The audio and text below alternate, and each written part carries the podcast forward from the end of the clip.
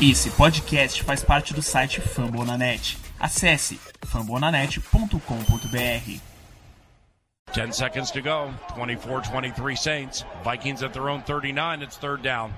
Three receivers right, Thielen left. Marshawn Lattimore 12 yards from Adam. Case on a deep drop. Steps up in the pocket. He'll fire to the right side. Caught by Diggs. Stay oh, back. he got oh, loose. Oh, my God. At the 30. No 10. way. Touchdown. Are you kidding me? Miracle finish. It's a Minneapolis No miracle. way. Stephon Diggs and the Minnesota Oh, Vikings have walked up on the New Orleans Saints. It's a 61-yard Minneapolis miracle. I can't believe what I just saw, Allen. What an unbelievable play. Skull Brothers, sejam bem-vindos a mais um MVP, o Minnesota Vikings Podcast.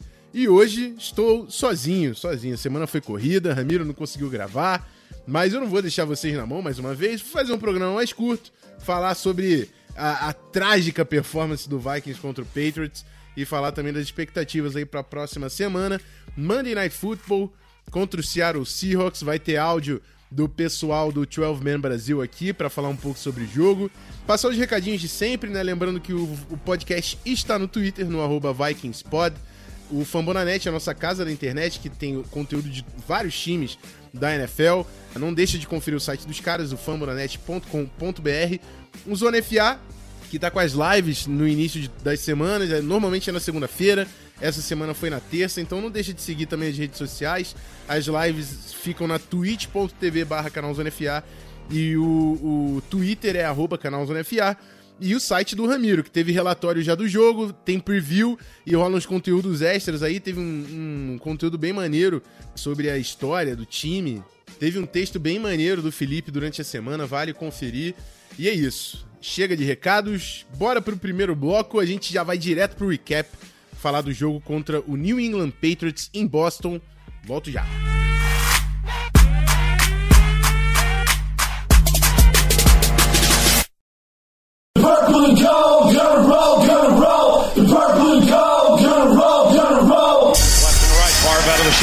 Chester to his right.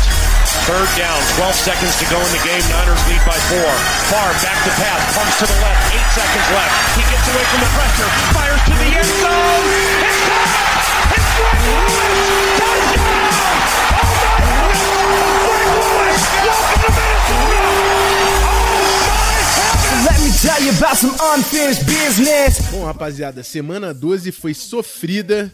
Pegamos o Patriots, um dos líderes aí da AFC, tá na corrida para tentar garantir a bye week e conseguiu, assim, passou por cima do Vikings. Para mim, o Mike Zimmer teve também responsabilidade nesse jogo. Foram quase 500 jardas totais do time de ataque do Patriots. É, correram como quiseram para cima da gente, conseguiram também passar a bola com certa eficiência. A gente forçou um turnover. É, a defesa ainda conseguiu forçar um turnover, interceptação do Eric Kendricks, mas o Vikings também cometeu dois turnovers. Eu falei que a gente precisava de um jogo zerado. Tudo bem, foi no final do jogo, já correndo atrás do resultado, mas a gente precisa de um jogo limpo, principalmente contra times que estão disputando o título, como é o caso do Patriots todas as temporadas. E vamos lá, a defesa não, não tem muito o que falar, a defesa tem sido até, uma- até certo ponto inconsistente na temporada, por mais que tenha muito talento. A gente teve o Xavier Rhodes com snaps limitados, o Trey Waynes saiu com concussão, Marcus Sharon na defesa é uma baita de uma preocupação, errou algu- alguns tecos durante o jogo. Então, as coisas não estavam favoráveis para a defesa, mas agora o ataque do John DeFilippo não está funcionando. Simplesmente acabou a paciência com o John DeFilippo. A gente começou bem no ataque, o Kirk Cousins começou jogando muito. E, e aí as defesas viram que o DeFilippo estava fazendo, ajustaram o contra-ataque dele e ele estagnou. Não consegue mais uma contra-resposta para os ajustes feitos pela defesa adversária. Kirk Cousins continua com dificuldades, não tem recebedores livres em campo. Pra mim, eu, eu passei, eu, eu até compartilhei o áudio aí do, do Zona FA, né? Que tem lá o momento do clubismo. Avaliei o jogo do, do Vikings e o pessoal gostou que eu fui bem ríspido com o De Filippo, porque, cara, não está dando, não está dando. É, o Dalvin Cook que tava aparecendo com. Tinha tudo pra ter uma das melhores partidas do, do tempo dele aí na NFL. 85 jardas, 9 carregadas, quase 10 jardas de média, ele dá o handoff 9 vezes pro Dalvin Cook. A gente precisa explorar o Dalvin Cook, é um cara que desde o início a gente falava que era importante o retorno, que é um playmaker, sofreu com lesão durante a temporada, tá saudável, usa o Dalvin Cook. Acha formas de explorar o Dalvin Cook. E isso depende do desenho do De Filippo. Conseguir colocar o Stephon Diggs, o Adam Thielen, o Dalvin Cook em situações que vão privilegiar esses caras. E não tá aparecendo isso, tá parecendo que o De Filippo tá contando que o Stephon Diggs, o Adam Thielen e o Dalvin Cook vão fazer as coisas acontecer para ele. Porque não tem nada no desenho. O Kirk Cousins tá ali atrás da linha ofensiva, fazendo five step drop, seven step drop, tempo pra caramba atrás da linha ofensiva, para ver se o Thielen e o Diggs conseguem se desmarcar e passar essa bola, mas não tem ninguém livre. Não tem o, o De Filippo simplesmente tá contando com o talento que tem na mão, mas não tá ajudando ninguém com esse sistema ofensivo. Acabou a paciência. E é por isso que vem o título aí. Quem quer um head coach? Que ainda tem maluco aí na liga. Falando que o De Filippo é o favorito para cargo de head coach. Se é o favorito, irmão, leva. Leva e, porra, não quero nada em troca, só leva. Para ano que vem, ou a gente promover o Stefanski, ou achar algum outro cara aí. Ah, mas não dá, não dá. De Filippo simplesmente não dá. O ataque está completamente disfuncional e passa longe de ser talento individual. Não é culpa de Kirk Cousins, não é culpa de Dalvin Cook, não é culpa de nem da porra da linha ofensiva. O Rammers e o Compton são uma merda. Mas você consegue desenhar jogadas para não expor os seus guards também. Mas não, foda-se. Foda-se. Tô contando que os caras são bons e foda-se. Foda-se você, De Filippo. Porra, não aguento mais, cara. Esse ataque do Vikings, difícil. Difícil entender. Ah, Eu até falei no, no grupo e o Mike Zimmer deu entrevista. O Mike Zimmer tá sem paciência nenhuma com esse ataque. Falou que vai tentar delegar mais responsabilidade defensiva pro Edwards, o nosso coordenador defensivo, para ficar mais próximo do ataque, porque o ataque precisa de ajuda. Simplesmente o ataque precisa de ajuda, ele precisa ser resolvido e a culpa não é de jogador nenhum, é o sistema que está completamente disfun- disfuncional. Então, levem o De Filippo para head coach e a gente se vira pro ano que vem, porque não dá, não dá.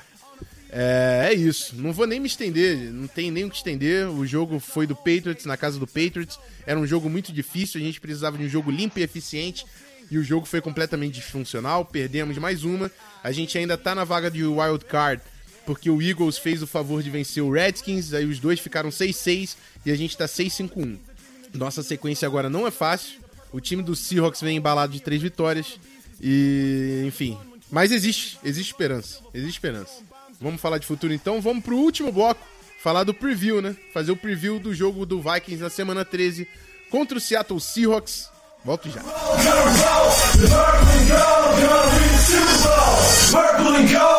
Roll,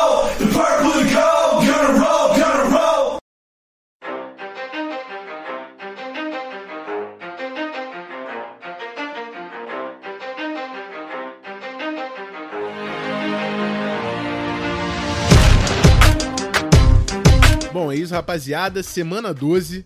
Semana 12 não, ó lá. Tô bugando aqui na pauta. Semana 13, a gente chegando em Seattle. Segunda viagem consecutiva, fora de casa. Teve até um descanso a mais, né? Que o jogo é na segunda-feira, vai ter treino até o sábado. Existe possibilidade do Trains não jogar.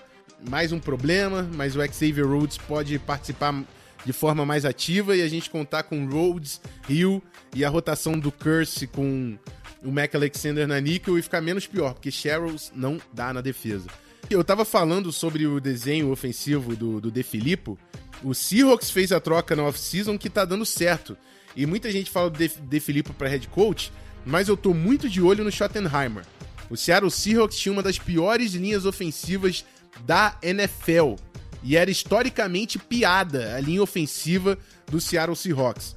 E, e por mais que esse ataque de Seattle não tenha o mesmo volume que tá tendo Chiefs, Rams, Chiefs, Rams, o Saints também, que é um dos ataques mais explosivos, o, o- o ataque do Seattle Seahawks não é explosivo. Você não vai ver big play pra caramba, você não vai ver o Russell Wilson com 5 touchdowns, essa não é a proposta.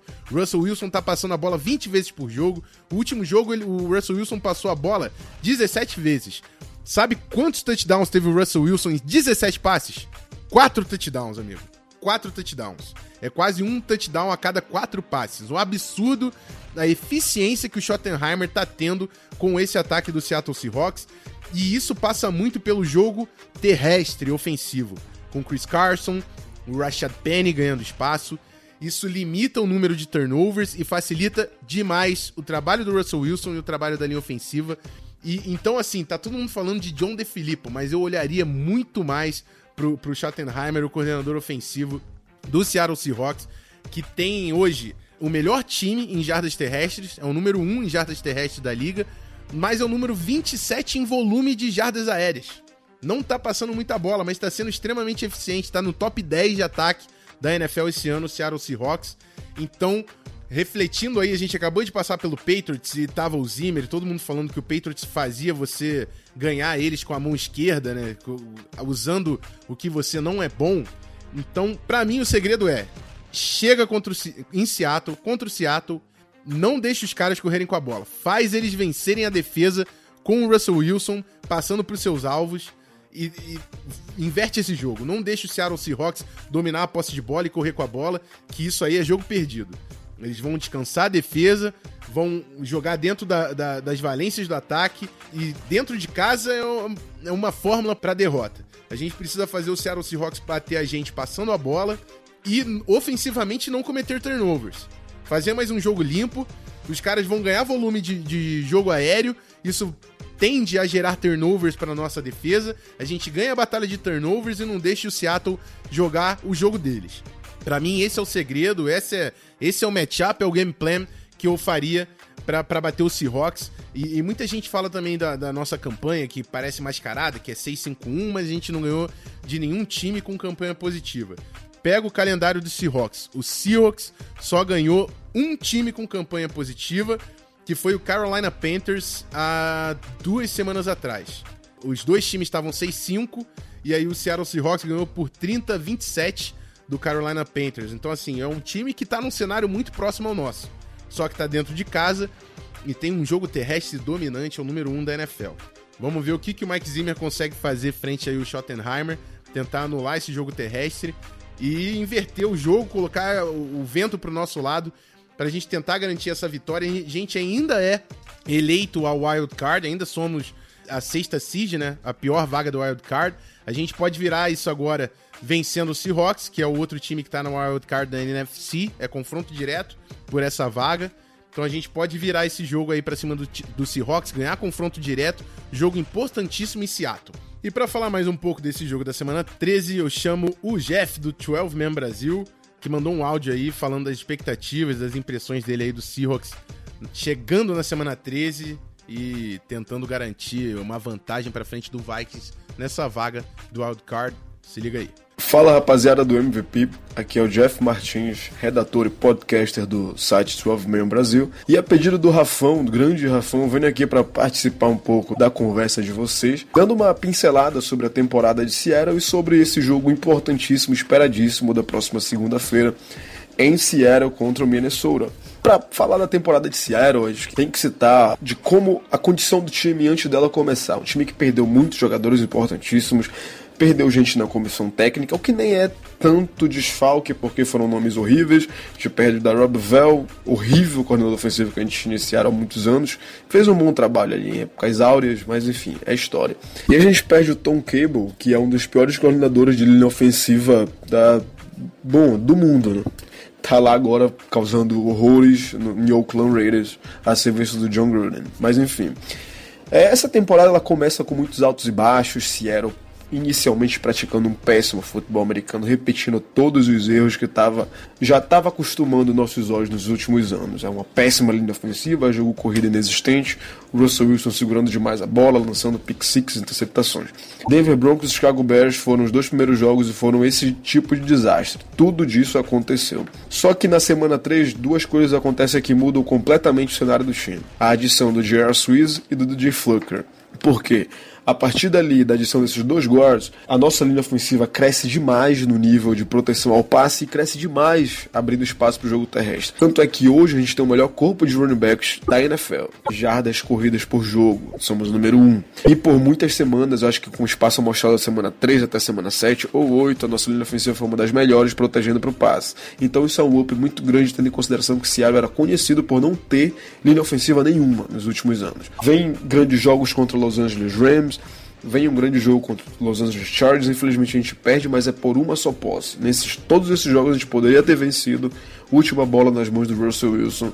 E infelizmente, por outras questões, a gente não conseguia chegar na red zone. Vencemos Packers, Carolina em Carolina, um confronto dificílimo, e a gente está hoje nessa situação 7-5 confortável, talvez o maior favorito a conseguir uma dessas vagas de wild card pela NFC, o que nos leva a esse jogo agora contra o Minnesota no próximo Monday Night. Apesar do Minnesota ter vindo uma derrota frustrante no dia de ontem para os Patriots, isso não quer dizer absolutamente nada para esse confronto contra a Seattle.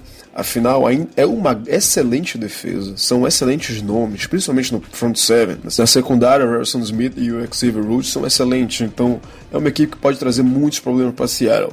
Seattle tem problemas nos últimos jogos contra passes em profundidade e a nossa secundária não está atuando tão bem assim. E o Kirk Cousins pode explorar isso muito bem na figura do Stephen Diggs e do Adam Thielen. Então pode ser uma longa noite para Seattle também, assim como pode ser também uma longa noite para o time de Minnesota. Seattle conseguir implementar o jogo terrestre, colocar o Wilson em uma posição confortável dentro do pocket, a gente sabe do que ele pode fazer e esse jogo pode se tornar um tiroteio. Então eu diria que a batalha nas trincheiras vai ser preponderante. Se o ótimo pass rush de Minnesota conseguir chegar no Russell Wilson, não vejo muitas formas de Seattle conseguir alguma coisa nesse jogo. Da mesma forma que esse nosso pass rush que tem conseguido seus sacks na temporada, até bastante, conseguir alcançar o Kirk Cousins, que veio de dois sacks antes dos Patriots, acho que isso pode complicar bastante.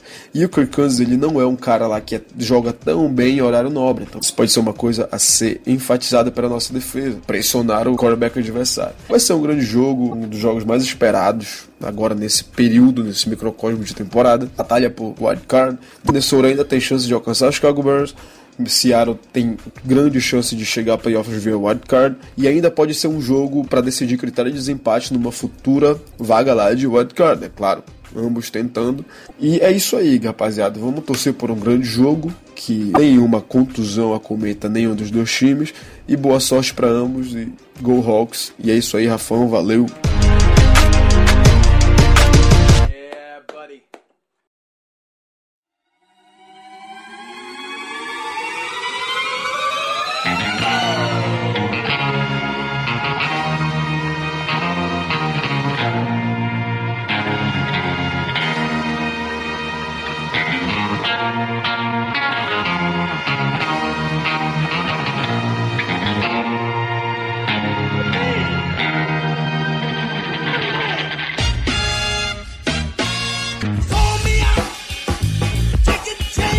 Então é isso, rapaziada. Final de mais um MVP, um MVP mais curto.